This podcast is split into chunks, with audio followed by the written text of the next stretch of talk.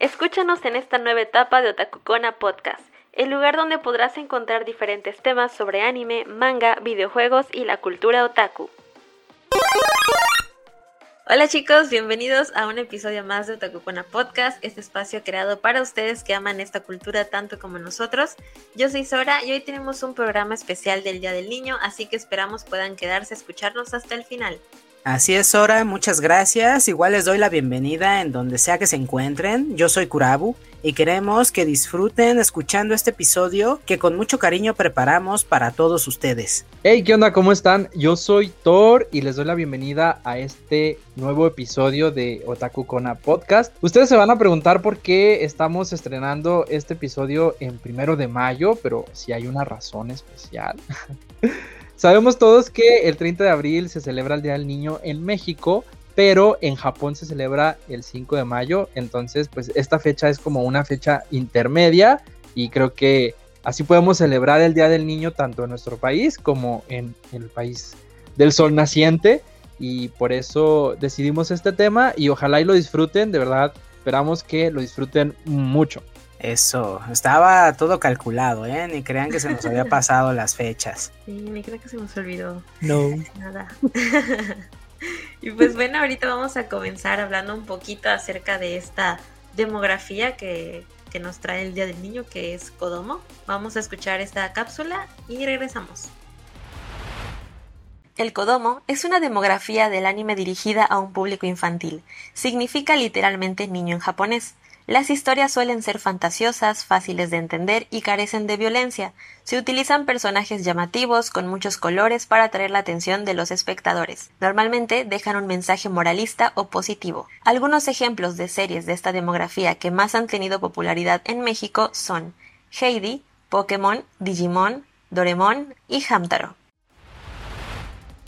Bueno, pues ya escuchamos la cápsula. Quiero comenzar este primer bloque preguntándonos si es cierto que esta demografía que como bien oímos está dirigida solamente al público infantil o las personas más adultas también podemos disfrutar de las animaciones que nos brinda. De manera personal, a mí me gustan mucho los animes Kodomo y de hecho se mencionaron algunos que aquí en México fueron un completo boom. Pokémon, Digimon, Doraemon, tal no lo fue tanto, sin embargo, cuando se transmitió sí gustó, al igual que Hamtaro. Y, y, podemos mencionar varias más, varias un tanto desconocidas, pero que sí fueron del gusto del público. ¿Ustedes qué piensan? Yo creo que definitivamente es una demografía para toda la familia, ¿no? O sea, no simplemente como para niños, a veces la trama sí es algo sencilla, algo fácil, pero también es disfrutable. Por ejemplo, ejemplo, Pokémon, creo que hasta la fecha vemos muchas personas que seguimos viéndolo y es una serie que nos gusta a pesar de que tiene como una fórmula, ¿no? De pues el héroe que conoce un nuevo Pokémon, un nuevo amigo, llega el equipo Rocket, lo vencen, como que ya estamos acostumbrados a la fórmula y en muchos Kodomos se repite esta, esta misma fórmula o a veces son capítulos que no son consecutivos, ¿no? Pero yo creo que es igual de disfrutable y la verdad es que me gustan, o sea, yo creo que hasta la fecha lo sigo viendo, quizás Doraemon no tanto o, o quizás Heidi pero sí son como un recuerdo muy latente en mi memoria. Sí, bueno, yo creo que todo esto es como todas las demografías, ¿no? Que parece que están dirigidas a cierto público, pero en realidad se abre el panorama y cualquier persona puede llegar a disfrutarlas. Yo también estoy de acuerdo contigo, Sora, y contigo, Gabo, que no hay, no es como una, una ley que tienes que tener cierta edad para poder disfrutar o para poder leer Kodomo. pero pues sí, como si están planeadas para los niños, eh, ellos son los que más lo pueden disfrutar, ¿no? Aparte de que pues también hay como un mercado alrededor de, toda esta demografía que a los vendedores, a, los creadores les interesa. Sí. esos son dos puntos importantes. Yo creo que es hora algo me dice que quieres hablar de la parte de los productos, pero antes de pasar a eso me gustaría mencionar algo que también ya dijiste y lo quiero reiterar, que es esta fórmula. O sea, no son muy complicados en cuanto a trama se refiere. Traen esta, este formato que es muy repetitivo y eso ayuda a que el público infantil los vaya disfrutando mejor que si te presentaran una historia mucho más compleja. Pokémon siempre vemos la misma, eh, eh, lo mismo una y otra vez, de que se presenta un Pokémon nuevo y al final le ayudan por algo, incluso aparece el equipo Rocket o los malvados en turno, los vencen y se acabó. Son realmente series con episodios autoconclusivos. Pocas veces podemos ver una historia que se desarrolla un poco más allá o si se desarrolla se desarrolla muy lentamente. Sí, igual en el caso de Hamtaro, yo recuerdo que los episodios no eran como que consecutivos, o sea, si te perdías un, un capítulo al, al, día siguiente, pues no pasaba nada, ¿no? Igual lo mismo pasaba con Hello Kitty, que se transmitió en algunos canales de paga, y lo mismo, como que eran series que te podías sentar y ver en el momento que tú quieras y no te perdías absolutamente de nada, ¿no? Y por ejemplo, en el caso de Digimon, Digimon sí tenía como que una, sí tenía como una línea a seguir, no siempre era tal cual eh, lo mismo, pero sí había como coherencia en un capítulo con los siguientes, ¿no? Y pues bien, como, como lo mencionaste, los juguetes creo que es una parte muy importante. No solamente pasó en Japón, sino que aquí creo que cuando llegaron los tazos de Pokémon fue como que un boom completamente en nuestro país y, y todos los disfrutamos y al final pues nada más era un pedacito de plástico, ¿no? Que a todos nos motivaba a comprar, a, a coleccionarlos y también podemos ver peluches, figuras de acción, inclusive en los restaurantes de comida rápida eh, nos daban muñequitos, ¿no? En nuestras cajitas secretas. Sí, la cajita, pues secreta, ¿no? Para no mencionar Sí, marca. Exacto, porque no nos patrocinan. Pero sí, eh, creo que fue un momento muy lindo y nosotros como niños, el traer un juguete de nuestro personaje favorito, de nuestra serie favorita, como que ayuda todavía más a que consumamos este mercado, que son las series. Y pues no sé qué tipo de juguetes ustedes coleccionaron en su momento. Igual, me, bueno, Beyblade no sé si entra tal cual en, como Kodomo, Sí. pero ajá, también, ¿no? Los Beyblades de repente, Sí, sí, o sea, como que hay, hay muchas cosas coleccionables de que nos trae esta demografía. No sé si quieren platicarnos qué juguetes o qué, o qué cosas coleccionaron ustedes en su momento. Pues aparte de, de los tazos, como bien mencionas, creo que todos los, los niños fuimos en algún momento coleccionistas de tazos. De hecho, a mí no me gustaba jugar tazos porque se raspaban y yo los quería así como bien intactos, bien bonitos, siempre. Ah, había niños que incluso con las navajas de, de los sacapuntas les quitaban todo, el- como todo el fondo y los dejaban blancos, nada más dejaban la- el puro Pokémon así, la, la imagen y se veía bien feo. Y a mí no me gustaba hacer eso, que hicieran eso. Los primeros ¿Sabes? diseñadores. Ajá, Ajá. Nunca, enten- nunca entendí cómo hacían eso. De repente ya lo traían así. Yo como de, ¿qué le hiciste? Con la navaja, con las navajas de los, de los De los sacapuntas. Ya lo saca, qué feo. Ajá. Y pues, también desde muy niño fui coleccionista de álbumes, de estampas. También, pues creo que también una, una gran parte del coleccionismo de los niños de los 90 fue por parte de eso, los, los álbumes. Me acuerdo que con mis Sí. cinco pesos me compraba mis sobrecitos, mis cinco sobrecitos, costaban a peso. Ah. Y ya poquito más, poquito más grande, como a los 11 años, pude comprar mi Digivice y yo fui muy feliz porque el Digivice Ah. era el- como tipo Tamagotchi Ujú. Ujú. y yo era muy feliz con mi Digivice. También tuve, llegué a tener Beyblades y jugar con, hacía mis, mis propias pokebolas con, con bolas de unicel y las pintaba y hacía mis propias pokebolas, tanto así como grandes para atrapar el Pokémon, y tenía unas chiquitas y me las ponía en el... eh, en un cinto. Ah, las, las tenía como en un cinto. No, yo, yo era todo un, un entrenador Pokémon. Un maestro Pokémon. todo. Sí, sí, sí. Un falsificador. ah. Pero Oye, ¿y tu, tu Digivice todavía lo tienes? sí, todavía lo tengo. Ya no Sí, funciona Lo que te iba a preguntar, ¿cuál tienes? ¿El naranja o el azul? el azul. No manches, Ah. qué buena onda, porque yo aprovecho también para mencionar, yo tenía el naranja, pero pues tenía y No. me da, me da mucho coraje porque recuerdo que ese Digivice no tengo idea de, de qué habrá pasado con él. También llegué a tener, perdón Thor, ya, ya me metí el- el- No, está bien, cuéntanos. en la plática llegué a tener el Pokédex. Ese sí, soy consciente de qué sucedió con él. Lo vendí en, en aquellos días en que pues tenía que, que vender varias cosas Claro. Y, y, pues ya no lo tengo. Sí me pongo a pensar en que hubiera estado bien padre mantenerlo, sin embargo no fue así. Y son de las cosas que añoro mucho el Pokédex. Eh, ah. Está bien bonito, sí me, acuerdo del, del, Digivice, porque efectivamente era una especie de, Tamagotchi y marcaba los pasos y podías conectarlo con otro y, peleabas y también lo digivolucionabas agitándolo muy, fuerte. Entonces estaba bien padre. Pues el Pokédex eh, mantenía el registro de los primeros 150 Pokémon. Y no lo no recuerdo que lo dijera en el instructivo, pero sí te permitía ver al 151, sí te permitía ver a Mew. Y eso también estaba como bien padre. Oye, qué padre. O sea, yo tuve un amigo que tuvo su Pokédex, ¿no? Entonces lo obligaba a que lo llevara a la escuela, así de la mañana. y en la ciudad está bien, porque pues yo no lo tenía y, amaba mucho el, Pokédex y yo no, nunca lo pude tener, entonces siempre como que lo llevaba y todo. Pero nunca había Mew, no, no me di cuenta. O sea, qué, qué padre. Sí, sí estaba. Y también regresando al tema de los tazos, me daba mucha risa cómo es que después de tanto uso sí se, ponían completamente blancos. Y lo que más me da risa es cómo los niños jugaban con esos tazos blancos y decían, no, pues que aquí tengo a, Pikachu, aquí tengo a, a Arbok, a Dragon, ahorita quien sea, y ni se veía nada. O sea, estaba completamente blanco. Lo ponías con un Sharpie. Es como las cartas de Yu-Gi-Oh cuando no la tienes y le metes, bueno, al menos así jugaban antes cuando yo todavía jugaba eh, Yu-Gi-Oh ahí en la escuela, ocupaban las cartas y le ponían una hojita de, pues, una hojita de papel escrita con el nombre de la carta que según ellos era, así como, oye, o sea, Exodia. Ay, no, no.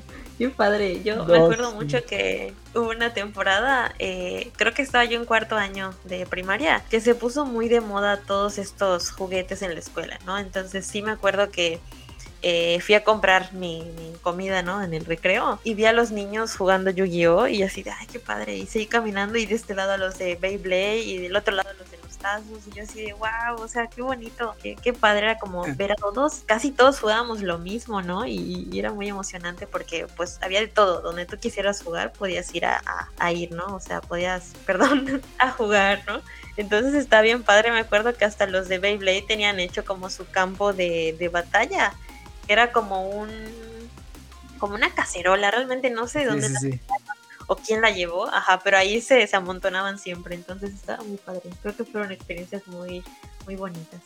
Sí, fíjate que dentro de las cosas que, que yo también como que me quedé añorando, pero pues por, por obvias razones nunca las tuve, los artículos de Sailor Moon, que obviamente sí estaban, o sea, si eran como cosas reales, yo llegué a ver así como cosas muy, muy, muy reales, como muy artículos de belleza, pero, pero sí, siempre dije, ah, yo quiero eso. Y una vez en un tianguis estaba el báculo de Sakura. Obviamente era pirata. Pero estaba el báculo de Sakura. verde, ¿no? ¿Mande? Estaba verde de otro color. No recuerdo si estaba verde, pero sí, uno en ese tiempo no sabía que era algo pirata. Pero sí, tenía muchísimas ganas y estuvo como unos, íbamos así como al tianguis y estuvo como unos cuatro o cinco viernes ahí, y, pero Oye, yo sabía que si le decía a mi mamá que me lo comprara, no, si era rosa, porque por eso le, no podía decirle a mi mamá que me lo comprara, porque era rosa, y me iba a decir que no, era rosa. Ajá, sí, era... Pero sí. ¿Sabes? También me, acuerdo, dices que sí se no, no reconocía si era original o, falso. Pero a veces eran tan raras las copias que llegabas a ver que sí te dabas cuenta, sí o sí, de que era chafa, porque yo sí llegué, llegué a ver varios, varias figuras en tianguis, en puestos así de, de Dragon Ball, de Pokémon y demás, con colores bien extraños, con colores... bien como muy psicodélico, ¿no? Un Goku con cabello rosa, que ahorita tal vez sea normal por Dragon Ball Super, pero que se, adelantaron a su época. sí. Eran unos visionarios todos. Ahorita que dices eso me acordé y ya les he contado esta anécdota en, YouTube que por cierto, si no nos siguen en YouTube, deberían, se pone muy divertido, hacemos en vivo los viernes. Sí, aparte es diferente al programa que tenemos en Spotify, entonces sí vale completamente el que vayan a seguirnos. Sí, Bueno, ahí tengo contado una anécdota que cuando yo estaba chica, pues quería mi Beyblade, ¿no? Entonces, pues no sabía dónde lo, dónde lo compraban o cómo se conseguía. Entonces, una de esas me llevaron a una plaza y ahí estaban los Beyblades, ¿no? En, colgados en, en, en la tienda. Entonces, pues me compraron uno y yo feliz porque hasta traía su. Ah, ¿Cómo se llama? Su, ¿El lanzador? Ajá, su lanzador. Y eso nadie lo tenía. Yo así como de wow, o sea, qué emoción que tengo algo innovador, ¿no? O sea, yo toda emocionada. Y eh, pues nada, llegué a mi casa, la abrí toda la cosa. Y estaba yo muy contenta. Pero cuando llegué a la escuela, pues yo dije que también tenía un Beyblade. Pues obviamente no me creyeron. Y yo así de sí lo tengo, mañana lo traigo, ¿no? Entonces me fui a ver, me fui a ver a los Beyblades de los demás. Y los de ellos eran metálicos, chaparritos, tenían hasta su medallita por dentro. Y yo así de no se parece a mi Beyblade. y, tú, tenías uno de cinco estrellas premium con una cuerda. Sí, sí, sí, o sea, casi casi parece un trompito. Uno de madera. Ajá. Entonces cuando llegué a mi casa lo volví a ver como para ver con más detenimiento y me di cuenta que efectivamente no era como un Beyblade normal y lo lancé y mi Beyblade sacaba lucecitas, tenía música, así de ya sabes, así. Ay no, o sea, ya ahí me di cuenta de que mi Beyblade era chafa. me Oye, no me acuerdo de esa anécdota. ¿No? Creo que lo conté en el primer programa o algo así. Según yo, no me acuerdo. Pero sí, no, no, sí. Ya me dio pena, ya nunca lo, lo llevé. ¿No te dijeron el otro día? ¿Y tu Nada, yo así de, ajá, yo así de, ay, pues está mi casa, está muy grande. Y es así. no mi bulto, eh. Era uno de esos de madera, de colorcitas, con cuerda. Ay, no, no, sí. No, qué feo.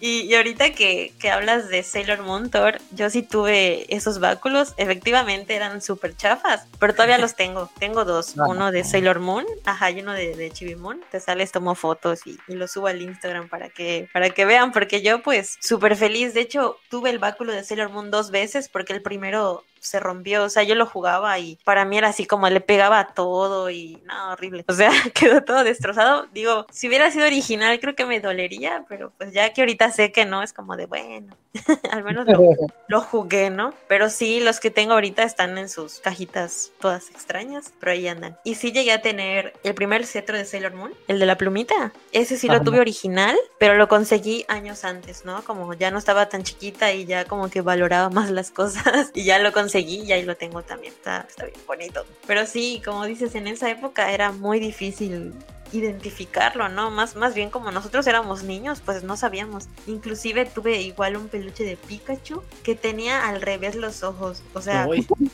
o sea, no, no, no, no al revés, sino que sus ¿En dónde? O sea, no, sus chapitas eran negras y sus ojos eran rojos. Y ella así de, ¿por qué se ve raro? así que, o sea, estaban invertidos. Picasso. Con tu historia. Mira, Hank, soy Picasso. Ajá. Pero pues yo, yo lo quería mucho. ¿eh? Nadie lo comprendía, pero yo sí lo quería. Era shiny. ¿eh? Dale, era shiny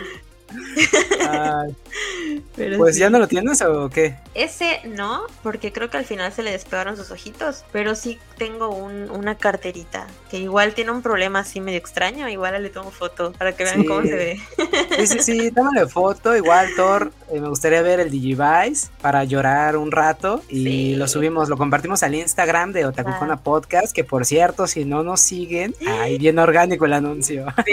si no nos siguen, deberían de hacerlo Estamos como tacucona.podcast en Instagram. Exacto.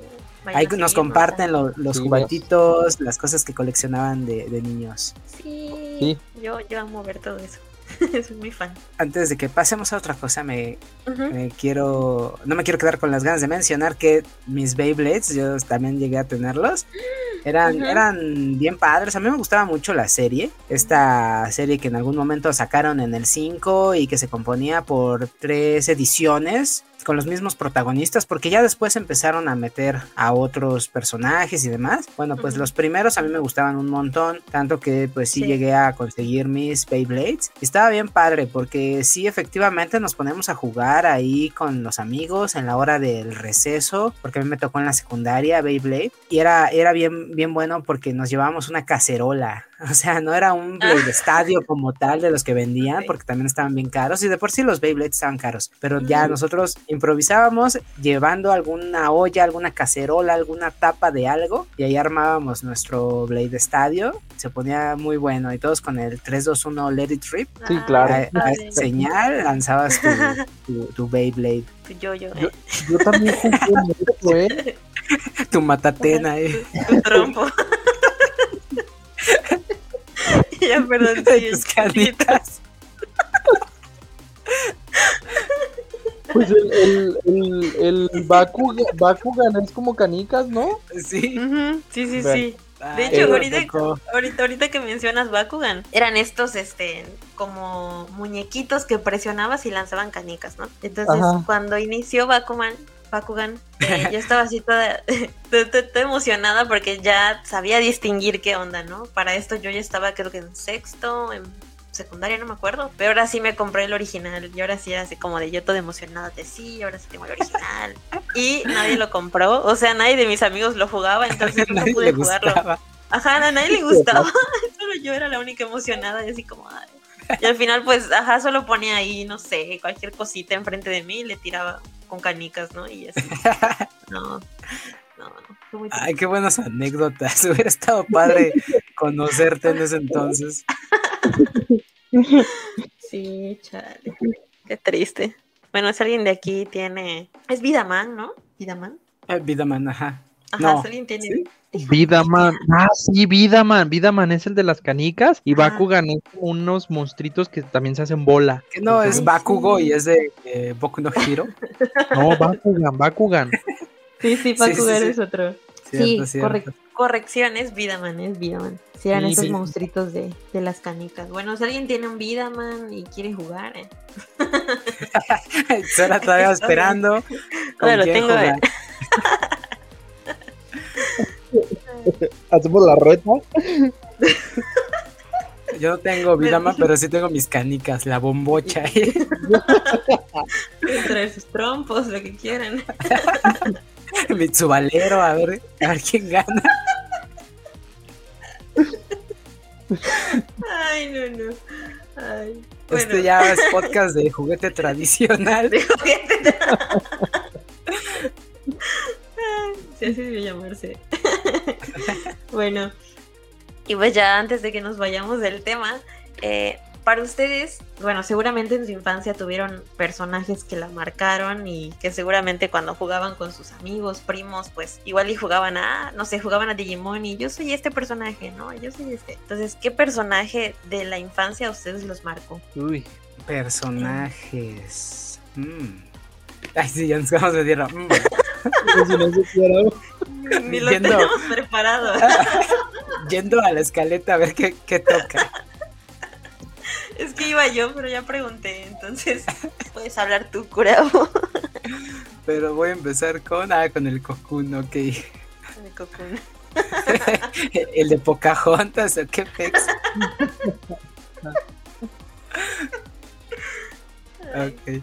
Bueno, no podía dejar de mencionarlo y no se trata específicamente de un personaje. Es decir, sí voy a hablar del personaje, pero también quiero hablar de un todo. Me refiero a Dragon Ball. Si bien no es dirigido a un público infantil, fue cuando yo era niño, cuando miré esta serie, cuando la conocí. De hecho, tenía 5 años, si mal no recuerdo, y la veía con mi abuelita en la sala. Veíamos los primeros episodios cuando Goku se presentaba, cuando nos plantearon toda esta historia de la búsqueda de las esferas del dragón. Para mí fue algo muy bonito porque no había visto algo como eso en mis pocos años de vida. Yo creo que por eso es que Dragon Ball me gusta tanto, aún después de 25 años de ese momento, lo sigo apreciando un montón. Este personaje tan inocente que no conocía realmente nada del mundo, poco a poco va saliendo, va teniendo aventuras y va conociendo a sus amigos. Y es por eso que, que, considero que Goku es un personaje que me marcó y que lo atesoro mucho. Goku niño, Goku pequeño, sí es como algo muy bonito que, que añoro. Es que era bien inocente. O sea, yo me acuerdo de, de ese Goku y era como tan tierno, tan bonito, como que querías cuidarlo, ¿no? O sea, había cosas que no sabía, que obviamente tampoco nosotros sabíamos y era muy emocionante. Y creo que el hecho de haberlo visto pues crecer de alguna forma también nos emocionó. De hecho, creo que es el primer personaje al que vimos crecer. Normalmente estamos acostumbrados a que nunca crecen como Ash, ¿no? De que tiene 10 años hasta la fecha. Sí. Y es como, wow, y este es más grande que nosotros y no lo sabemos. Pero sí, y, y, haber visto a Goku como que en todo su desarrollo como personaje, desde chico, adolescente, adulto, pues está padre, está muy bonito y, sí creo que es un personaje que vale mucho la pena y que está muy presente en, nosotros, ¿no? Supongo que en mucha gente y en mucho, mucho en los niños de nuestra época. Sí, lamentablemente Dragon Ball no se transmitió tanto como se transmitió Dragon Ball Z. Yo no sé por qué, porque la, digamos que la primera parte de esta historia, Dragon Ball, que en, pues en Japón ni siquiera está partida, es todo completo, todo seguido. Aquí es donde está como dividido. Pero bueno, la, la parte de Goku chiquito es, es, entrañable, o sea, tiene un montón de cosas que a, mí me encantan. De hecho, me, me gustan mucho más a varias cosas de Dragon Ball que de Dragon Ball Z. Creo que ahí era la esencia pura también del autor, Akira Toriyama, era lo que él quería plasmar, sus sentimientos. Creo que ya después de, de cuando Goku crece y todo cambia, cambia la perspectiva de Dragon Ball, porque era la aventura. Y, eso a mí era lo que más me gustaba. Sí. Y, perdónenme, pero es lo que me gusta de One Piece. eso de que, de que la aventura te llama, de ir a, un lugar más allá, de, de, explorar, de, de, conocer nuevos amigos, de enfrentarte a enemigos y todo eso, y luego, pues sí, como ustedes dicen, Goku todo inocente, que iba aprendiendo, que iba valorando, que iba conociendo. Todos recordamos, yo creo que esa escena donde eh, va al inframundo y se encuentra con su abuelito. Y, y, y, y yo creo que también eh, el doblaje nos daba más a entender que Goku era más pequeño de lo que lo que se dice, ¿no? Que tenía, pues, prácticamente ya era como un adolescente, pero por la misma voz que le daba la actriz, pues lo veíamos bien niño, un niñito así. Yo, yo, yo siempre creí que Goku tenía como unos 8 o 9 años, pero hasta que leí el manga y que me di cuenta que tenía 12, dije, ¿qué? Sí, no, no, sí. igual lo vi más chico. Sí. Compárenlo con Gohan, el que estamos hablando fuera de fuera de la grabación que es el Gohan que pelea contra Cell. Él tiene, si mal no recuerdo, ajá, como la misma edad y se ven completamente distintos. Sí. Muy diferente. El Gohan ah, todo todo mamey acá con sus cuadritos, bien bien formado, y ya me lo estoy sabroseando. no, pero Goku bien diferente, o sea, hasta su panza, su, su cuerpo. Chiquitito. Sí, sí, sí pasitos. Eh. De hecho, el Gohan que más se le parece a, Goku es el Gohan de Freezer. sí, el Gohan Baby. El Gohan Baby. Ajá. Y creo que tenía como unos 5 años, Gohan, 6 años, no recuerdo. Pues él se, se estrena en la serie con 4 y ya después vayanle sumando el año que pasa de la llegada de los Saiyajins y luego el viaje a Namek, entonces pues sí, más o menos pues, está, chiquitillo el morro. Sí, y, eso de que mencionaste sobre Toriyama, me agrada mucho que Dragon Ball era su, serie para meter todos esos toques de picardía, porque en Dragon Ball Z ya no los vemos tanto. En Dragon Ball sí, a cada rato, tiro por viaje, vemos cómo es que Bulma cae en algún enredo, en algún malentendido y eso propicia a que tengamos alguna escena subidita de tono. A mí en lo personal, el fanservice y me da mucha risa, la verdad es que sí me da mucha risa. Eh, Goku nunca pierde la inocencia como esta escena clásica que fue censurada aquí en, en México cuando él siempre, siempre pues toqueteaba porque no sabía diferenciar de otra forma a un hombre de una mujer. Esto ah, en el manga está súper cómico, súper gracioso, pero no, nunca lo vimos en, en la animación. Y sí se, o sea, sí se animó, ¿no? Simplemente aquí lo... Lo censuraban. Lo, censuraban. Sí. de hecho, toda la escena donde ella le explica cuál es la diferencia entre un niño y una niña, eh, la censuraron aquí, nunca la pasaron. Digo igual y, es eso, ¿no? Porque quizás Dragon Ball no era tan dirigido a niños, sino más como adolescentes, adultos. sí. sí, sí, sí, sí. Aquí quisieron hacerlo completamente para niños, no por nada. La primera versión de Dragon Ball que nos llegó era esto de la magia de cero, creo que se llamaba. Sí, sí, sí, con Cero y, Ca- y Cero y Cachito, ¿no? Lo que ya también en algún momento dijimos, que eran nombres bien distintos. Ajá, y, y estaba, o sea, la censura viene desde allí, sí, ¿quién se le ocurren esos nombres? a Estados Unidos. Ay, el cachito. Y bueno, pues yo les quiero hablar de un personaje que igual marcó mucho mi infancia y es Sora Takenouchi de Digimon. Sora fue como mi primer personaje favorito. Cuando la vi enseguida me identifiqué con ella. Eh, no solamente, o sea, me identifiqué porque no era como el típico personaje femenino, ¿no? Tenía un estilo único, tanto en su forma de vestir como en su actitud. Es muy aventurera, valiente, es ruda, amigable, como que siempre buscaba ayudar a sus amigos indirectamente. Bueno, sí era directamente, pero como que lo hacía eh, como escondida, ¿no? Me identifiqué mucho con ella porque le costaba cierto trabajo como demostrar abiertamente sus sentimientos o al menos demostrárselos a otras personas. Incluso ya en la segunda temporada de Digimon me siguió gustando. Este personaje y hasta la fecha es uno de mis personajes más favoritos. Incluso me acuerdo que cuando jugaba pues con mis amigos y todo, ¿no? Como siempre había la persona que quería ser Mimi, pero nunca nadie quería ser Sora, no sé por qué, al menos en mi círculo de amigos. Entonces yo feliz porque podía ser Sora, ¿no? Y creo que es un personaje que hasta la fecha me, me gusta mucho, lo veo y me encanta todo su diseño, es, es muy genial. Y no sé si a ustedes de Digimon, ¿qué personaje les gustaba?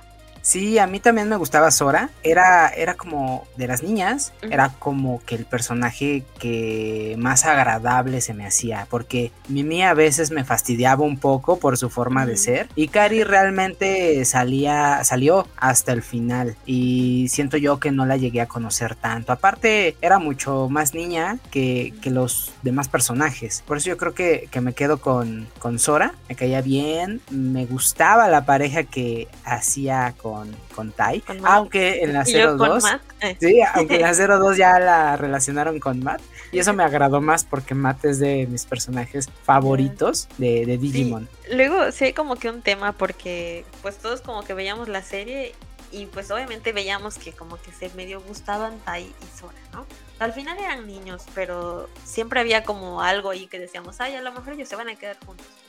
Pero, ajá, yo, yo veía a Matt y decía, ay, pues me gustaría que se quede con, con, con él. Realmente no recuerdo si veo mucha interacción en ese entonces, pero ya en, en la 02, ver que, se, que esté con Matt fue así como, qué bonito. Pero el capítulo cuando van al concierto y Tai los ve, me, me rompió el corazón. Ay, Dice, "Ay, Oye, pero dices que eran niños, que tenían 10 Ujú. años, ¿no? Estaban en quinto de primaria ellos. Joe estaba en sexto, Izzy estaba en cuarto. Estaban como en la misma, en el mismo rango. Y pues no, no, no, no es muy diferente a Sakura. Sakura también tenía la misma edad y ella y ellos estaban con todo, ¿no? En la cuestión romántica, en la cuestión amorosa de a mí me gusta él, que es la persona que más quiero, que no sé qué, y al final vemos, eh, sin dar spoilers, que continúan su relación muchos años más adelante, ¿no? O sea que en Digimon igual y no era el foco de atención, pero pues también se vale. ¿Sabes? Pero- Según yo, los niños elegidos tenían 8 años, más o menos, y estaban como en cuarto o, o algo así. No sé Sí, si- Es lo Sí, que ¿no? dijo. Yo re- pero No. Han dijo que tenían 10 años, pero yo creo que, yo recuerdo que tenían 8. Pues me acuerdo del primer episodio cuando los presenta la voz del narrador y menciona en qué grado va cada quien. Y bueno, yo tenía 11 años cuando iba en sexto. 10 en quinto y así nos vamos para abajo, ¿no? Y si eran, Ah. y si estaba en cuarto. Sí, y sí, sí, entonces, es lo que más o menos recuerdo. Y si no, pues déjenos ah, en los comentarios. Según yo, me ac- yo, yo recuerdo que Easy y Mimi eran los más chiquitos. Bueno, Ajá. más chiquito, chiquito. El mismo grado, ¿no? Y ajá, Easy y Mimi tenían la misma edad, Matt, Tai y Sora tenían la misma edad y. Joe. Por eso, por eso le decían superior Joe.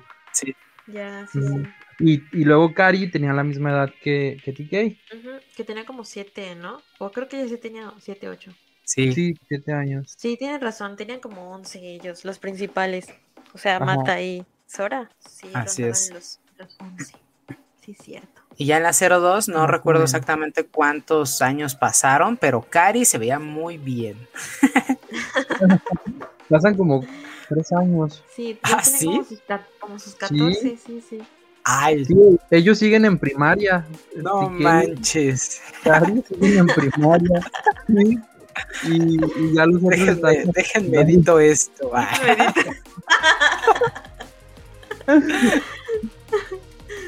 sí. Y, y en Tri es, ellos están en la, en la secundaria. Y Kei y Kari ya van a la secundaria. Bueno, en cualquier caso, no es factible. No, pero sí se veía bien, sí se veía bien, Kari. Pues ¿Y Matt cómo se veía? Excelente.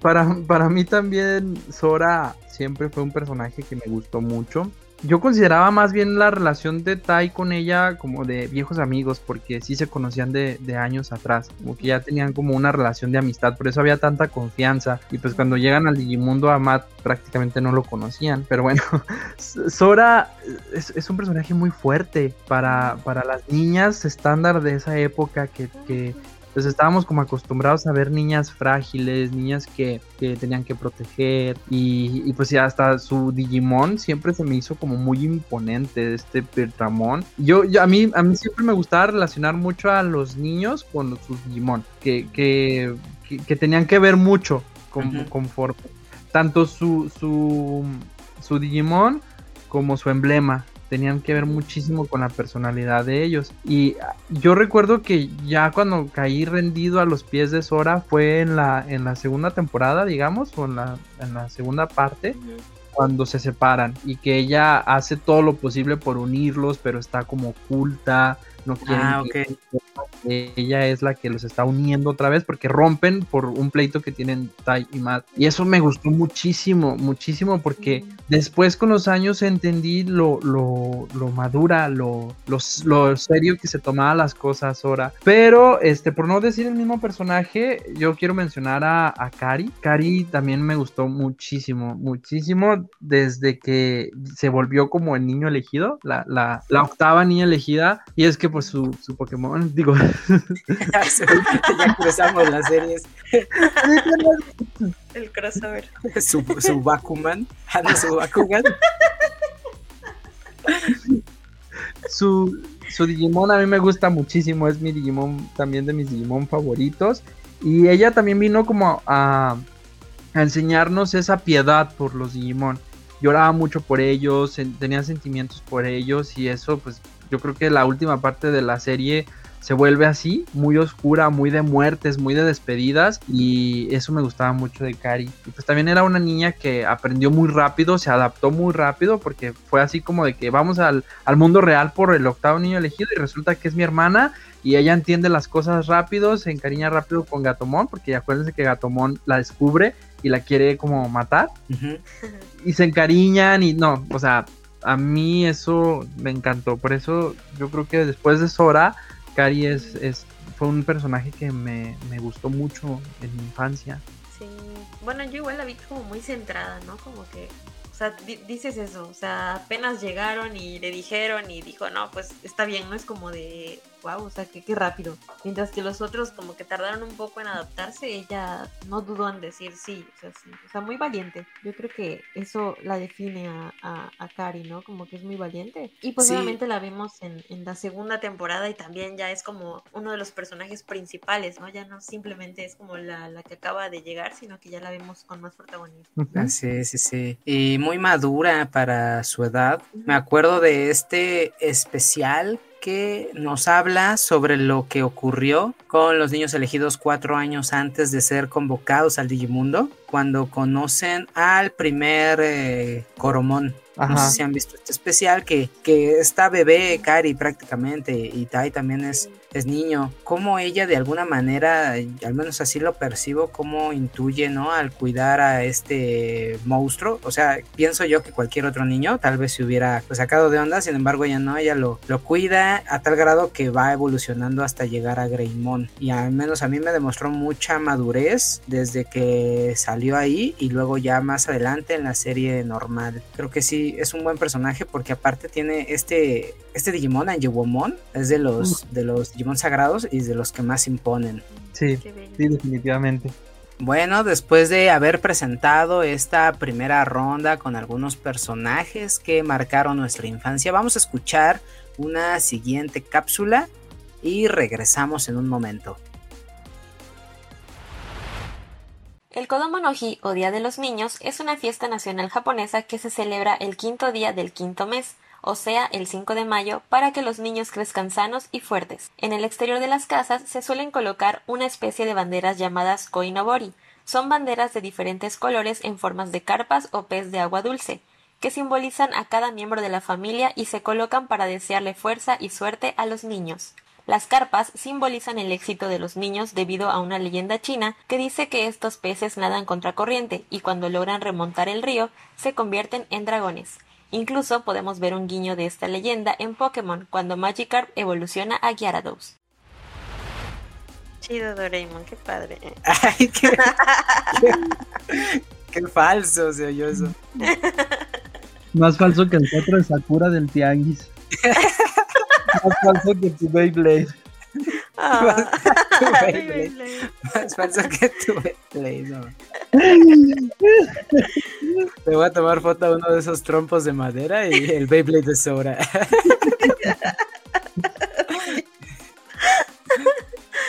Ay, qué feo. Bueno, bueno, y ahora regresamos con la segunda parte de esos personajes que para nosotros marcaron nuestra, nuestra vida. Y bueno, uno de ellos para mí es Sakura Kinomoto de Sakura Card Captor. Eh, bueno, creo que Sakura es el personaje favorito de muchas personas. Creo que estuvo durante nuestra infancia en mucho tiempo. Eh, creo que es un personaje, bueno, es que Sakura es tan, tan linda, tan llena de alegría, despistada con un sentido de la justicia muy fuerte, siempre ayudando y apoyando tanto a sus amigos como a su familia. Una de las cosas que más me gustan es su actitud a la hora de capturar las cartas Clow, porque pese a que es una niña muy asustadiza y temerosa, cuando se trata de capturar las cartas, pues pone todo de ella para lograr su objetivo y al final pues saca mucho valor, ¿no? Sin duda creo que es una de las heroínas y Magical Girls favoritas para mí, si no es que literal la favorita. Eh, me gusta mucho también su estilo de vestuario, su diseño de personaje o sea, creo que es un personaje muy fuerte y ahorita que ando leyendo el manga estoy como que maravillada con ella, me, gusta mucho su, estilo y definitivamente creo que es un personaje que ha marcado a, muchas personas, tanto a niños como a niñas, ¿no? Yo cuando hablo de Sakura siempre veo a, muchas personas decir, no, sí, yo, yo, también la veía, me encantaba, o sea, siento que es uno de esos animes que une gente, ¿no? Que une amistad, que te hace conocer nuevas personas. Sí, sí, sí, Sakura también me encuentro leyendo el manga. Bueno, no, de hecho hace un rato lo terminé y siempre que, lo leo me, encanta. Sakura es un personaje que lo aprecio un montón. Me recuerda a aquella temporada cuando veía el anime que transmitían en Canal 5 y, y cómo es que ella interactuaba con sus compañeros, con Tomoyo, con Shaoran, cómo capturaba las cartas. O sea, era algo que en ese momento no había visto en otro sitio y, era como diferente. En ese momento no sabía qué, pero me gustaba mucho. Después, conforme crecí, me, me fui dando cuenta que era lo que la hacía diferente y era esta personalidad fuerte y decidida que ella tiene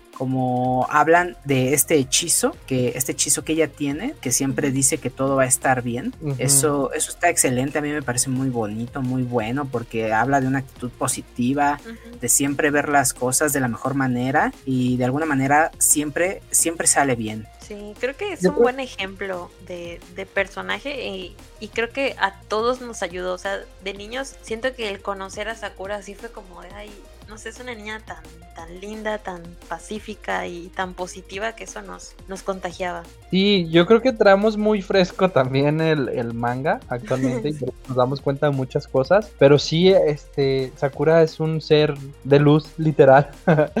un ser que ilumina y a, mí me encanta, también me gusta muchísimo este personaje por todo lo que ustedes están diciendo y por eso, porque, porque en la historia ella tiene miedo, muestra miedo, muestra eh, este... Inseguridad. Cuando se va a enfrentar, ajá, inseguridad. Y en, en, su mismo pensamiento, en su misma reflexión, dice, no, espérate, voy a poder hacerlo, lo voy a lograr y voy a esforzarme. Cuando es toda esta parte del juicio final, que, que todo lo hace por, lo, por sus seres queridos, dije, no, no, no, no, no, Sakurita, qué hermosa persona eres, que va a luchar, va, va a esforzarse por salvar a sus amigos, por salvar a sus familias, a, sus seres queridos, a la, gente que ella considera que ama, y eso, con eso yo ya, ya, ya, ya la amo. Sí, también la amo. sí.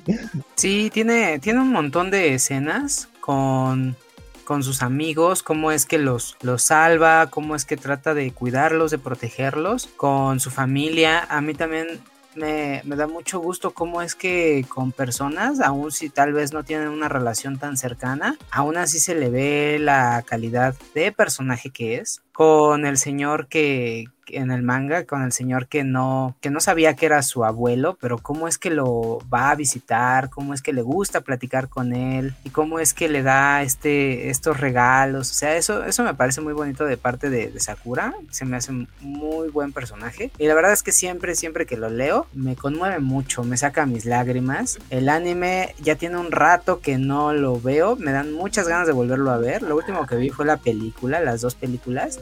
Y con la dos, con la segunda película, lloro un montón porque pues es el, este, este desenlace tan esperado de, la animación. Que en el manga tuvimos algo, pero pues que en el anime no y la película nos lo dio y por eso es que pues soy muy feliz con esa cinta. Sí, ahorita que, que mencionaste eso, me acordé de que una de las cosas que más me gusta es que todo lo simple de la vida, lo cotidiano, lo hacen especial, lo hacen ver como muy bonito. Por ejemplo, no sé, cuando iban a comer a casa de Tomoyo un pastel, ¿no? O sea, te juntas con tus amigos y comes un pastel entre ellos y toda esa ese escenario de cotidianidad era como de wow, o sea, no sé, es, tan bonito, o sea, inclusive para dar regalos como a la persona especial, ella se esforzaba y se esmeraba como por ir a, buscarlo o coser el osito ella misma, o sea, como que tiene muchas cosas que dices, qué bonito, o sea, qué bonito ser como ella y ver todas estas cosas especiales tan chiquitas y hacerlas grandes, es como muy valioso, no sé, creo que es una de las cosas que más se, se me quedaron grabadas.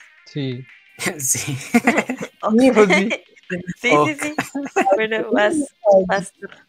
No, no, pero antes de, pasar, algo que a mí también me agrada bastante es cómo diseñan estas curiosidades que están en torno a ella, ¿no? La mochila con alitas, el broche que es un corazón también con alitas, o sea, todas esas cosas se me hacen como muy curiosas y brindan de mucha personalidad a, Sakura y en general a, los trabajos de Clamp, ¿no? Pero ahorita que estamos hablando de Sakura, pues me agrada mucho porque siempre, siempre sale con estos detallitos.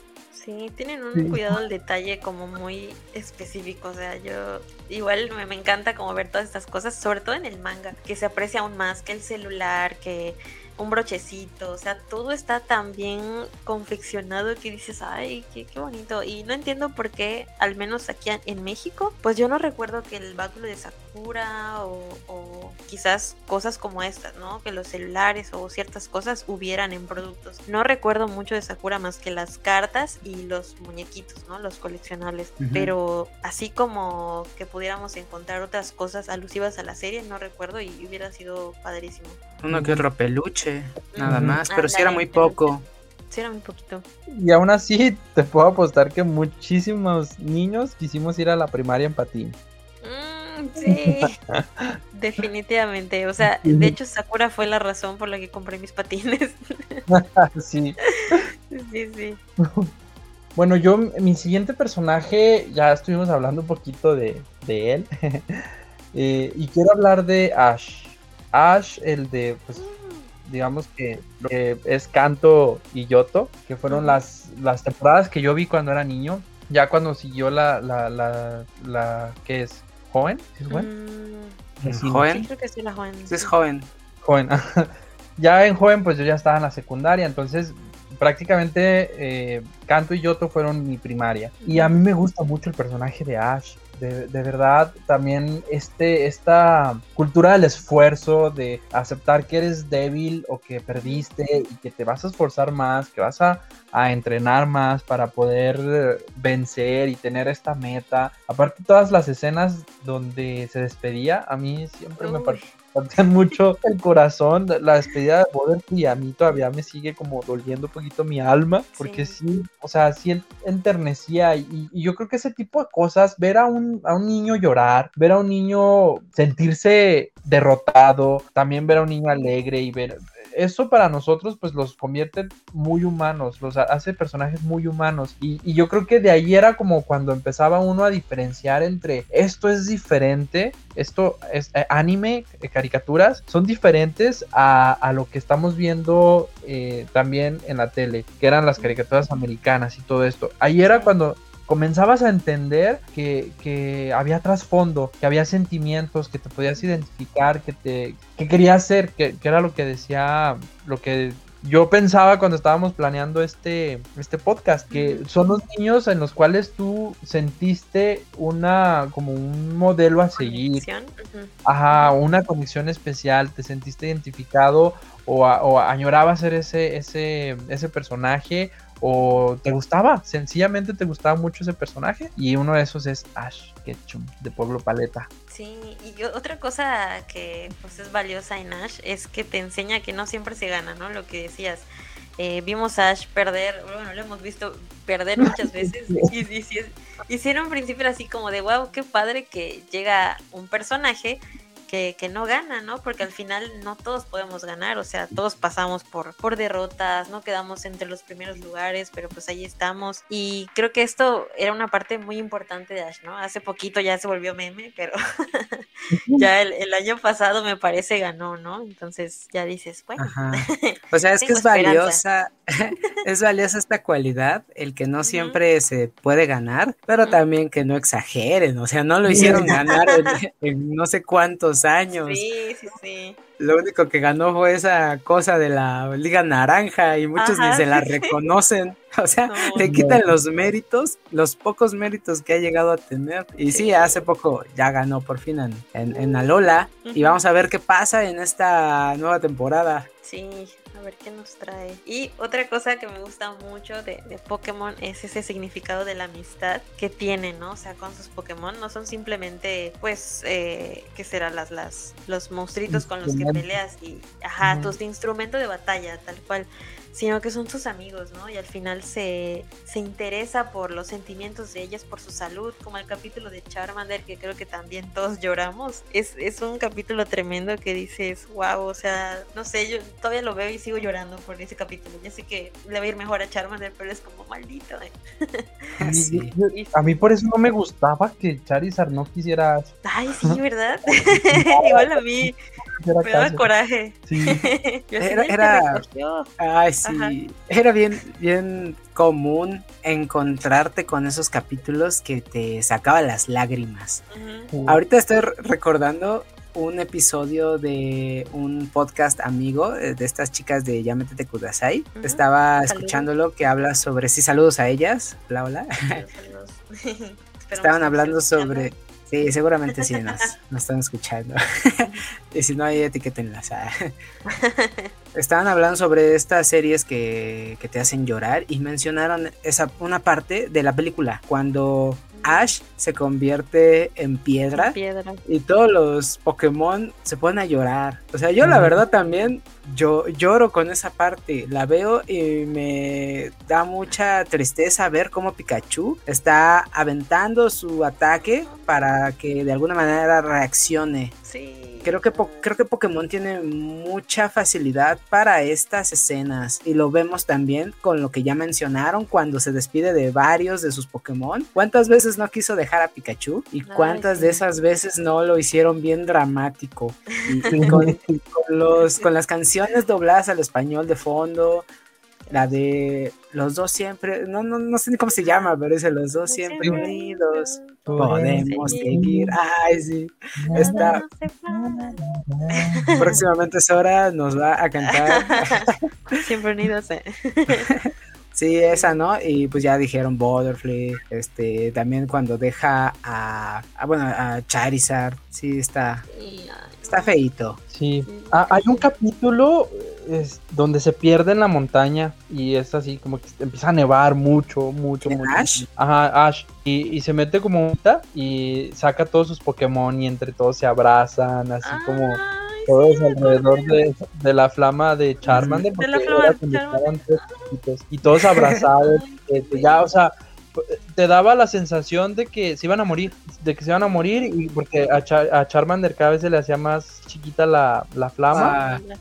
y, todos abrazados dándose calor y a mí eh, también yo recuerdo muchísimo esa escena y me da así como uy y aparte este creo que al final de Yoto que Yoto tuvo un montón de temporadas pero pero al final de Yoto cuando se topan en este camino con, con tres senderos diferentes. Y, ya es la hora de la despedida. Sí, no, no, o sea, porque creo que también fue como ese paso, ¿no?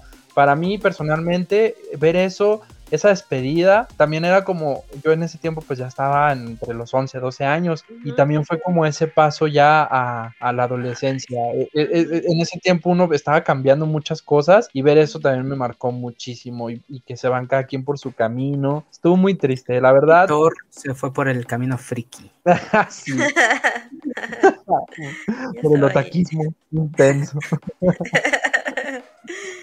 Pero sí, sí, sí, está muy padre. Sí, fue, es, es, un capítulo muy, muy llegador. Igual recuerdo haberlo visto justamente en esa etapa, ¿no? De ya camino a la secundaria y verlo fue así como de, ay, se parece mucho, o sea, literal como que casó exactamente con, con nosotros. sí, sí, sí, sí, Fue como un cierre, un cierre de nuestra niñez. Ah, ajá. Bueno, es que somos contemporáneos, entonces nos acordamos como más o menos de la misma época. Pues ya hablamos mucho en el bloque pasado sobre Digimon, pero el personaje que elijo para este bloque también es de ese anime. Se trata de Matt, de Yamato. Me salta mucho el tipo de personaje, porque es de estos personajes reservados que siempre llegan como al final del día a salvarlo. A mí me agrada como esa personalidad y el que él tenga el emblema de la amistad me, mueve un poco por algunos sucesos que ocurrieron a lo largo de la serie. Y ya más o menos comentamos un poco, Thor, estabas hablando sobre esa parte cuando se separan, cuando se pelea Tai y Matt, me acuerdo mucho y para mí es de las mejores escenas porque Matt se encontraba pensando en qué debería hacer cuando su emblema siendo de la amistad tenía todos estos pensamientos de si querer estar con ellos o no querer estar y al final termina siendo un poco seducido por otro Digimon y termina peleando contra Tai, ¿no? Todo para qué? Para descubrir al final, después de varios capítulos, que pues sí son amigos, sí son, sí eran sus amigos, sí los apreciaban mucho. Entonces el tipo de personaje, el cómo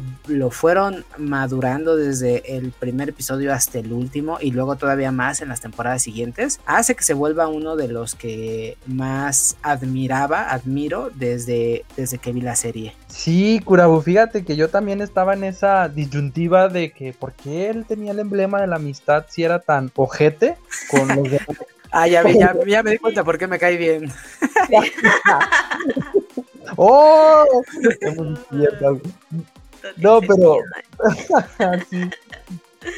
Pero creo que, que, estuvo muy padre también que en el, en el anime nos marcaran que había dos líderes. O sea, era, era siempre este, fue este pleito, ¿no? De las decisiones que toma Tai, las decisiones que toma Matt, cuál es la acertada. Al final, ambos querían lo, lo mejor para todo el grupo. Y pues al final tenía que salir un líder líder, ¿no? Pero esto, esto de la separación era necesaria, como dices tú, para que él se diera cuenta que ellos eran verdaderamente importantes y que había que aceptar tal cual eran cada uno. Y, se nota, ¿no? Al final de, de, de, Digimon 2 se nota la gran amistad que forjaron Tai y Matt. Y eso a mí me encanta. Sí, voy a comentar algo que en esos episodios Gatomon dice que al final todos van por caminos diferentes, aun si su destino es el mismo y, ambos caminos pueden tener más espinas que el otro, ¿no? O sea, esto es como lo que ahorita recordé por lo que estás mencionando. Si era necesario que Matt lo hiciera, era parte de lo que tenía que hacer para poder descubrir qué onda con, con su emblema, qué onda con la amistad, qué onda con todo lo que él quería para con el grupo, porque pues al final siempre se vio interesado en el bienestar del grupo y de su hermano también. Sí, sí, sí, sí, definitivamente. Su hermano estaba muy primero, pero, pero sí. Y yo creo que igual Digimon eh, nos deja ver que pues la amistad de eso se trata, ¿no? Hay diferentes personalidades y no todos vamos a, a pensar igual o a hacer las cosas de la misma manera. Entonces creo que es un mensaje muy, muy positivo de Digimon. El decir, miren, hay diferentes tipos de, pues, de personas, de amistades, tenemos que aceptarlas como vienen, ¿no? Obviamente hay ciertas cosas que uno tiene que mejorar como persona y en la serie pasan, o sea, todos los personajes de, Digimon crecen en, referente a sus emblemas, ¿no? Entonces me parece un mensaje muy positivo y obviamente cuando nosotros éramos chicos, no sé si todos los, lo entendimos tal cual, pero estoy segura que ahora en retrospectiva nos damos cuenta de, todos estos valores que nos arrojaron, ¿no? Y que quizás en su momento no nos dimos cuenta, pero que posiblemente son parte de nosotros. Sí, soy sincero, en ese momento tal vez no lo entendía de la misma forma y la, la vi varias veces. Ya cuando me pongo a pensar, como dices ahora, en retrospectiva es cuando me van cayendo esos 20, es cuando me voy dando cuenta del mensaje. O incluso si en algún momento tenía un mensaje, puede ser que lo interprete de forma distinta conforme avancen los años. Porque yo también voy cambiando. Ajá. Pero yo, yo creo que si lo percibes de niño, sí alcanzas a entender ciertas cosas. Porque, como les digo, estos personajes eran tan, tan humanos que podías, podías creer que, estaban afuera de tu casa, que estaban en, tu entorno, que estaban cerca de ti. Alcanzabas a entender sus problemáticas y a sentir sus sentimientos.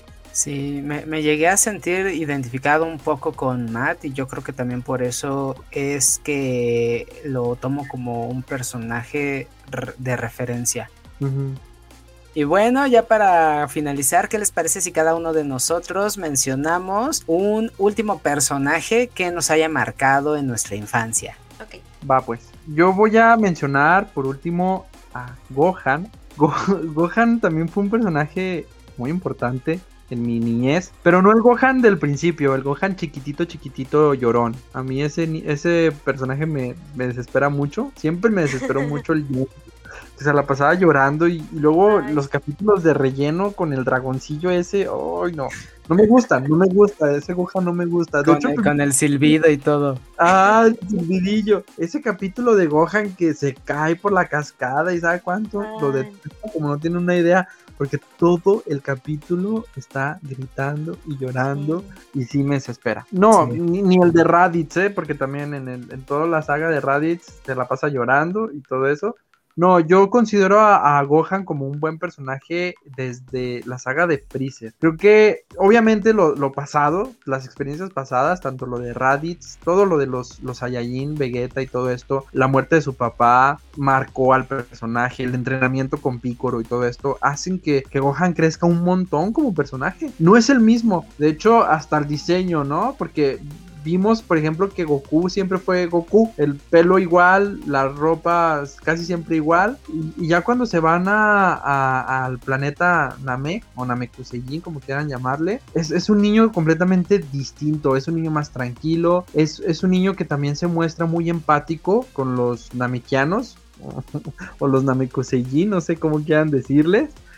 Y, eso, y eso a mí me gusta, me gustaba mucho que, que lograra hacer como amistad con, con Dende y con su hermano y con sus amigos y con todo esto, que, fuera muy empático y muestra mucha fuerza. Obviamente eh, Gohan en ese tiempo todavía le tenía mucho miedo a Vegeta, pero llega un momento donde lo tiene que enfrentar y lo enfrenta. Y, eso, ah, como para mí en, en, esa etapa era así como, no manches, o sea, este niño, que qué valor. Ya cuando cambian a la otra, a la otra saga donde Gohan sigue siendo como niño, pero un poquito más grande, en, la saga de, de, de Cell, pues realmente al principio no tiene tanto protagónico, pero ya cuando se van a entrenar a la cápsula del tiempo y ya cuando es el torneo con Cell y todo esto, la pelea, su amistad con el androide 16, o sea, eso, eso, es lo que me gusta mucho de Gohan, que en realidad siempre fue así, ¿no? Como muy empático, muy sociable, entendía los sentimientos de otros y los hacía suyos, y pues nadie, nadie va a estar en, en desacuerdo con que esa escena donde cuando Cell pisa la cabeza de, del androide 16, y Gohan grita, ese grito, esa transformación, eh, todo, todo es, es, épico. Y por eso a mí Gohan me gusta muchísimo. Y ya, o sea, también el Gohan adolescente ya de, de, secundaria o prepa, también me encanta, toda su etapa. De hecho, toda su etapa. Por eso en Dragon Ball Super me duele que, que Gohan sea un personaje tan, básico, tan descartable, tan no te necesitamos. Ajá, sí, porque se le dio mucho, mucho énfasis. Prácticamente la mitad de la saga de Bull se trató de, de Bull. De la mitad de la saga de Boo se trató de, de él y está muy chido. Sí, Gohan, Gohan es un, es un buen personaje. A mí la verdad también me gusta mucho en la saga de Cell. O sea, sí en, Freezer tiene relevancia. Desde los Saiyajin como querían, como que querían empezar a meterlo como el sucesor de, su padre, como el sucesor de, Goku. Y va mostrando ahí algunas, algunas cuantas, pues buenas acciones, algunos cuantos trancazos para con sus oponentes y que tiene mucho poder, ¿no? Y eso está, está padre, pero no es sino hasta Cell cuando verdaderamente se muestra que él es la clave. Y lo más curioso es que no se muestra sino hasta el final cuando Goku decide entrenarlo en la habitación del tiempo. Eso a mí me, gusta un buen. Es como, no sé, es complicado de elegir algún arco preferido, pero esa parte sí me gusta mucho porque la personalidad de Gohan cambia completamente. Personalidad y apariencia. Cómo sale ya con, con su transformación de Super Saiyajin, con el traje de Picoro y estoy de acuerdo al 100% en que esa escena en que decide pelear, como le dice el androide 16, que no tenga miedo en pelear si es para proteger a sus amigos, a, las plantas y a los animales que él siempre amó. Y estalla, ¿no? O sea, la mejor de las escenas que tiene Gohan para mí. Ya después a mí la verdad sí me, me cayó un poquito mal, me desespera un poco el gran Saiyaman, me desespera un poco el Gohan el Gohan adolescente, porque para mí pierde como que toda, toda esa magia que ganó con Cell y aparte pues deja de entrenar, deja de, volverse como fuerte y, la paz lo invade, no digo que esté mal, pero pues sigue siendo humano. Y eso es algo que decías, ¿no? Es humano, él sí es humano, no como que estás se vuelve, se vuelve papá responsable. Ajá, ay, lo, lo mejor es que se queda con Videl, eso sí. Ay, sí, lo mejor. Definitivamente concuerdo. Igual, eh, pues para mí es, es, es uno, de hecho que igual es mi personaje favorito de, de Dragon Ball. También me gusta en su etapa de adolescente, solo que sí sentí que al final como que se perdió un poco, ¿no? El personaje, como que ya lo, lo, lo pusieron en segundo plano. Y pues a Gohan creo que todos lo queremos porque también, al igual que Goku, pues lo vimos crecer, ¿no? Vimos todas sus etapas, vimos cómo pasó de ser literal un niño llorón a agarrar valor y coraje y pelear por, por los suyos, ¿no? Entonces sí es un personaje muy entrañable. También como que me, me desespera el, el hecho de que no, no podamos ver más de él más grande. Pero igual, definitivamente también es mi personaje favorito de, Dragon Ball Z. Él y Videl. Sí, Videl. Team Videl. Y pues bueno, eh, mi último personaje es Tomoyo Daidoji. Por mucho creo que es el personaje que más marcó mi vida y creo que ya lo he mencionado antes. Es como que el que más dejó huella y lo comenté en el podcast anterior. Que por cierto, si no han ido a escucharlo, deberían de hacerlo terminando este porque está muy bonito. Es un especial de Clam. Y pues bueno, eh, Tomoyo es la mejor amiga de Sakura, quien la ayuda y apoya con el secreto de que es una carcaptor y que tiene poderes. Eh, es una amiga invaluable. Es una persona cariñosa que sabe escuchar, dar consejos y no solamente darlos, sino seguirlos, que es algo que creo que es algo muy difícil para todos. Todos damos consejos, pero creo que nadie sigue sus propios consejos. Y pues bueno, ella es una fuente de fortaleza para Sakura uno de los personajes con más presencia y madurez dentro del manga, no solo ayuda a Sakura con sus problemas, sino que también alienta a, a Shaoran, ¿no? A, reconocer sus sentimientos hacia Sakura. Incluso ayuda a, Mel, a Meilin a canalizar sus sentimientos hacia, hacia, Shaoran, tal y como pues Tomoyo en alguna ocasión lo hace con Sakura. Creo que es una, un personaje muy maduro, ¿no? dentro de Sakura. Y siento que hay tantas cosas dentro de este personaje que lo hacen único y yo, o sea, muchos, he visto que muchas personas como que lo ven como un personaje secundario dentro de la serie, pero yo siento que es muy importante para Sakura. Termina siendo quien la ayuda en, en casi todo, ¿no? Y, siento que su personalidad es muy bonita, es, es, es, un personaje con mucha madurez, con mucho trasfondo y al final pues creo que no solamente a mí, sino a muchas personas nos dejó este sentimiento de que hay que ser una buena persona con nuestros semejantes, ¿no? Con nuestros amigos, con las personas que queremos. Eh, al final de cuentas pues es un personaje ficticio, pero a mí me dejó muchas cosas, ¿no? Me dejó muchas, muchos mensajes eh, para mi vida y para el futuro. A mí, a mí Tomoyo antes no me caía muy bien. La verdad es que me desesperaba su voz. Su voz en español me irritaba. pero, pero es un personaje muy bonito, me gusta. Después ya con la lectura del manga o con el anime en japonés, ya comencé a verlo de una forma distinta y sí, la verdad es que me gusta mucho cómo apoya a Sakura, sobre todo los sentimientos que ella tiene, mientras esa persona que ella quiere se encuentra bien, con eso basta, ¿no? No hay otra razón para que ella tal vez se declare o demás, sino que cómo se guarda esos sentimientos mientras, mientras otra persona especial se encuentra bien. Por eso es que Tomoyo sí es súper bonita y siempre ayuda a todos, como siempre también con Shaoran dándole consejos, motivándolo. Sí, coincido, coincido en esa parte como que es la conciencia, ¿no? De, de, muchos de los personajes de Sakura. Eso, eso, como ahí la veo. Siento que está ahí detrás de todos, dando un poquito, pero ese poquito al final termina siendo mucho. Sí, sí, y súper observadora, siempre. Sí, muy. ¿Sabes qué pasa, Kurabu? A lo mejor por eso no te gustaba mucho eh, Tomoyo yo siento que la, la, voz de Tomoyo en español sí se escuchaba como una señora queriendo hacer la voz de una niña. y así se van a escuchar las de Sailor Moon, ¿eh? Así que aguas. No, no, no, pero en realidad, en verdad, en verdad. Bueno, pero a mí, bueno, para mí Tomoyo sí es un personaje que yo quiero mucho y es un personaje que toda la vida me ha entristecido su situación. no sé, o sea, pobrecita, no me gusta, no me gusta saber que se queda ahí, que, que ella pues ama a una persona que jamás la va a corresponder y que se quede ahí y que ella se la pase como ustedes dicen, se la pase como siendo eh, consejera y siendo luz de otros personajes y ayudándolos, pero es como Alicia en el País de las Maravillas, da consejos pero no los sigue. Creo que a mí me encantaría pensar en que Tomoyo pueda tener un final feliz también, así como con otra persona y, y no todo el tiempo idealizando o, o, comentando así como en voz bajita el, lo importante que es Sakura, aunque Sakura nunca responda y eso a mí se me hace muy triste, se me hace muy triste para el personaje, porque escucha todo lo que Sakura siente por primo por Yukito y pues toda la todo cómo se hace el, enredo entre ella y Shaoran y todo, entiende a Shaoran y lo alienta, imagínate, o sea, es su rival en el amor y lo alienta, y todo el tiempo se la pasa ella riéndose, ¿no? Burlándose, que son rivales en el amor y que no sé qué, pero pues ella es... ella también era. A ver, Thor, ¿por qué nos haces ver esto de esa forma? Pues es sí es así, pero mira, por eso, ¿qué? ¿Qué ibas a decir, Sora?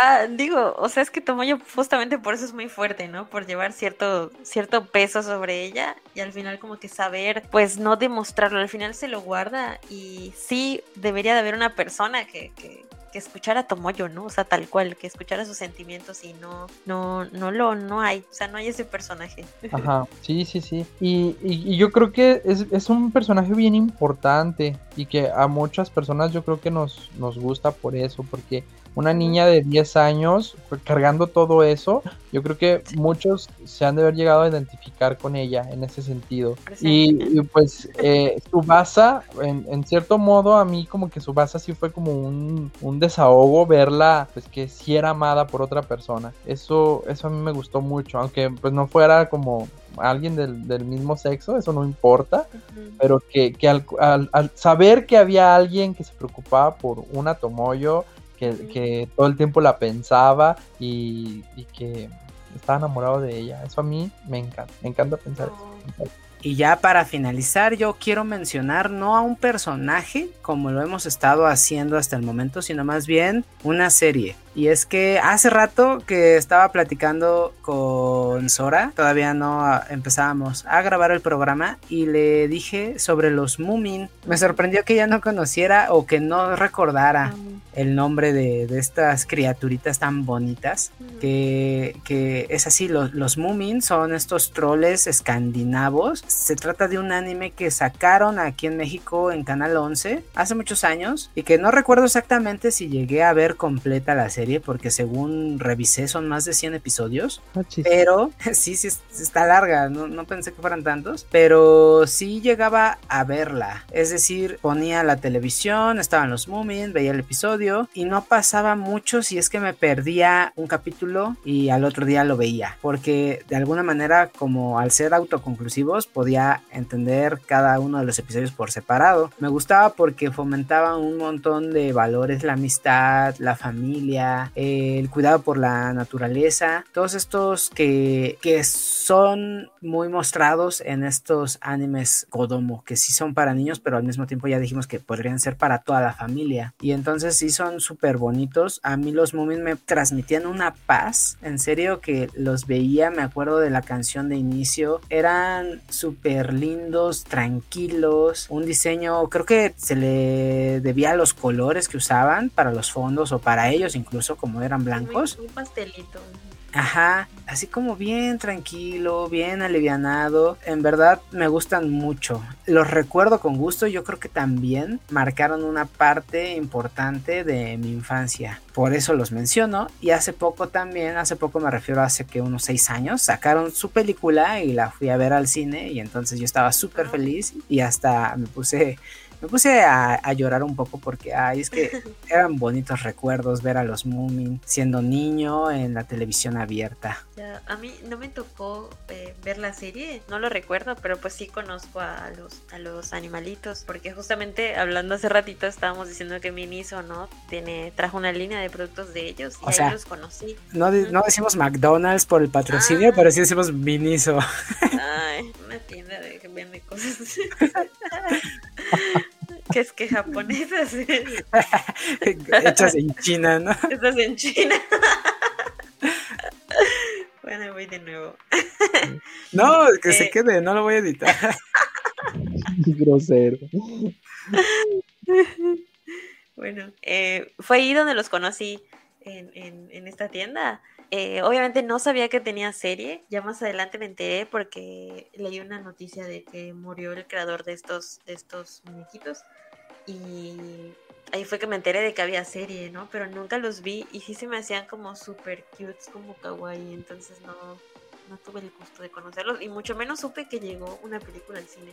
Pues es que hasta la Ciudad de México pues llegan muchas cosas que uno ni cuenta, porque yo tampoco supe.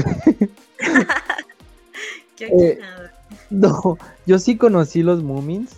Yo creo que lo que más recuerdo de la serie es el acento. Porque nosotros tuvimos un doblaje español. Pero yo me acuerdo que era un, acento bien bonito. No sé qué parte de España se haya grabado esta, esta serie. Pero era un acento bien bonito y todos hablaban así como, como bien, bien tranquilos. Así como dice Kurabu, todo era muy tranquilo, todo era muy en paz sí me acuerdo de, haber visto muchos episodios y todos los días se aprende algo nuevo. Porque yo toda mi vida creí que los Moomins eran hipopótamos. No sé por qué. ¿Por qué? Pero ahora te digo que troll, se parecen. Un, troll escandinavo me quedé así como A ver, espérate, ¿no eran hipopótamos? No eran hipopótamos. Pero, pero tiene sentido, porque, porque eran así como unos seres como de lucecita, no sé cómo. Muy bonitos, muy bonitos. Sí, sí, sí. Yo, yo antes pensaba, ahorita que decías que pensaste que eran hipopótamos, pues es que sí se parecen. Y realmente eso de troll escandinavo es porque así lo, lo los describen. Así se le dice a los hipopótamos. Así se les dice. en esa parte del mundo, eso es un hipopótamo. Son sinónimos. No, pues yo, no es como si, ay, sí, yo soy conocedor de troles, ¿no? De troles escandinavos y, y troles americanos y, y, asiáticos, no, no sé, pero así los describen y me llama mucha, mucho la atención que troll escandinavo, yo, ah, órale, pues lo voy a mencionar así. No, no, pero sí, para mí también son como hipopótamos esos. Ajá aparte creo que los Moomin sí están basados como en una novela o una serie de novelas o algo así, ¿no? Entonces pues era el imaginario del autor. Si él los ya. Hace unos años yo supe que había un café o varios cafés, no sé. Pues que luego la noticia dice un café, pero no sé si hay como, no sé si hay como una sucursales. ajá, como sucursales pero supe que había un café de temático de los Moomin en, Japón. Y las fotos oh, estaban preciosas porque pues había como estatuitas de ellos y te podías sentar así con una mesa donde estaban ellos y estaba bien bonito, la verdad, estaba bien bonito. Está muy padre. Sí, sí, sí, también me acuerdo de esas estatuillas y se ven bien bonitas. A mí como me dan ganas de tomarme una foto así con los Moomin. Se ve, se ven muy, muy abrazables. Y yo me acuerdo también ahorita nada más así como anécdota final que, los personajes, hay un el personaje de mamá Moomin, tiene su delantal, que es un delantal como blanco con rojo eh, de rayas. Y yo siempre decía que era su calzón boxer. pensaba, no sé, que en ese entonces tenía como un calzón tipo, tipo este, boxeador, ¿no? Ah, pero, ya, ya, pero bueno, ya con eso de que estamos pensando de que son hipopótamos o de todo raro, ¿no? Igual y, ya. era su, su boxer. ¿eh? Igual y sí, ¿eh?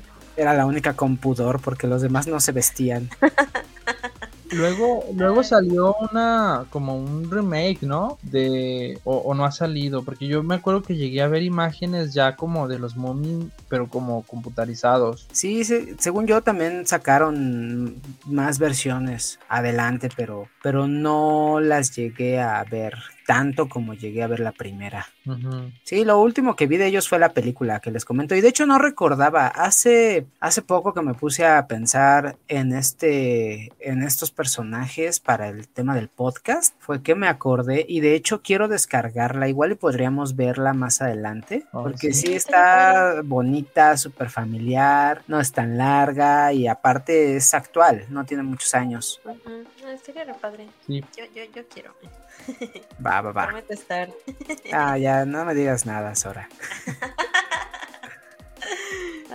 y pues bueno, con esto llegamos al final del programa. Muchas gracias por quedarse hasta este punto. Esperamos les haya gustado este programa, que hayan recordado esos personajes que marcaron su infancia y espero que se hayan pasado pues bien, que se hayan divertido y que se hayan pasado bien, sobre todo ayer en el Día del Niño, aprovechando las promociones de las editoriales.